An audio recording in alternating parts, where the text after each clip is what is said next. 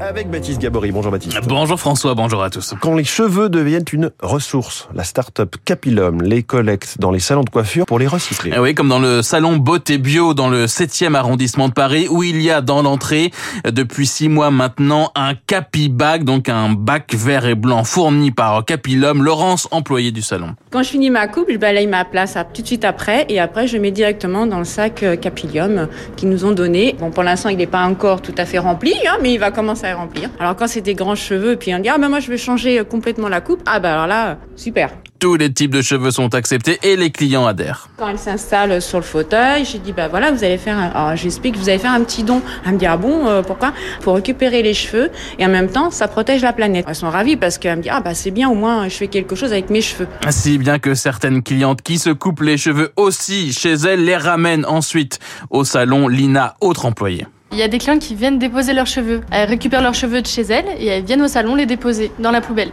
Beauté Bio est un des 3000 salons de coiffure partenaires de la start-up Capilum, créé en 2019. Quand le bac est plein, les cheveux sont collectés puis envoyés dans une usine près de Lille où ils sont nettoyés puis recyclés, notamment pour en faire du paillage bio dans l'agriculture. Clément Baldeloup est le président et cofondateur de Capilum. Vous savez, ces grosses bâches en plastique noir qu'on peut voir dans nos cultures, eh bien nous on a décidé de remplacer ça par des cheveux. Pourquoi? Parce que le, cheveu est 100% biodégradable, parce qu'il permet de réduire l'apport en eau de plus de 33%, et on sait au combien c'est une ressource bien qui est à préserver. Ça limite euh, la poussée des adventices et ça a plein de bénéfices donc pour les agriculteurs, pour le maraîchage, pour les collectivités aussi. La ville de Volvic, pour ses espaces verts, utilise ça au lieu d'utiliser du plastique. 25 euros pour le rouleau de paillage de 5 mètres. Les cheveux deviennent aussi des boudins anti-pollution, des coussins absorbants ou filtrants des produits absorbants à hydrocarbures, notamment utilisables dans des contextes de marée noire ou dans des, zones portuaires polluées. Il n'y a pas besoin de marée noire pour avoir les, les eaux euh, qui soient polluées. Et donc,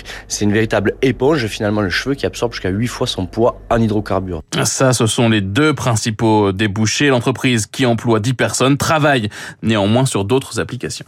On travaille aussi sur des logiques biomédicales. On sait extraire la kératine du cheveu pour des applications biomédicales, notamment dans la reconstruction de peau demain. C'est encore en phase de recherche puisque c'est très très long. Sans pouvoir donc nous en dire plus pour l'instant, Capilum a recyclé 80 tonnes de cheveux depuis sa création. Hein. Ça reste pour l'instant limité sur les 4000 tonnes qui sont jetées, 4000 tonnes de cheveux jetés chaque année en France. Le potentiel est là et la start-up espère travailler avec 10 000 salons de coiffure dans deux ans. Quand je pense que je me suis rasé la alors que j'aurais pu faire aïe, fortune. Aïe, aïe, bah oui, fallait pas. Merci, c'était Baptiste Gabory, 3 minutes pour la planète à retrouver également en podcast sur vos applis et sur radioclassique.fr.